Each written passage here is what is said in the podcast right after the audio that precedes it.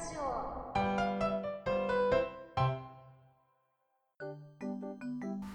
と、えっと、子供の頃から今もずっと持ってる好きで実家から持ってきてる絵本があってちょっと作家さんの名前は忘れたんですけど海外の方が書いてて日本人の方が訳してる「いつかはきっと」っていう絵本があ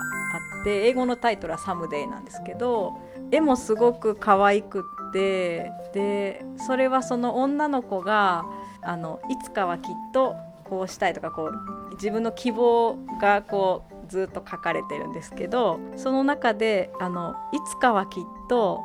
家の中で新しい部屋を発見するっていうページがすごい好きで子供の頃。その家の中探してたら見たことない扉があって開けたらそこに部屋があるっていう私のお部屋があるっていうページがすごい好きであの自分の家の中をこう探して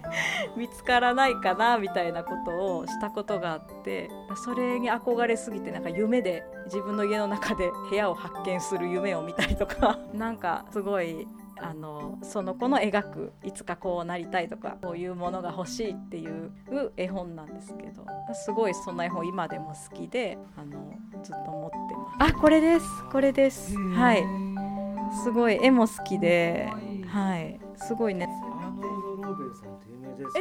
あれだ。うん。あのカエルくんガマくんとカエルくん描いて。る人もアーノルド・ローベルさんあその方のだあのそうかなんとめちゃくちゃ有名な作家さんだった。そうそれずっとその絵本今でも自分で持ってきて家にあります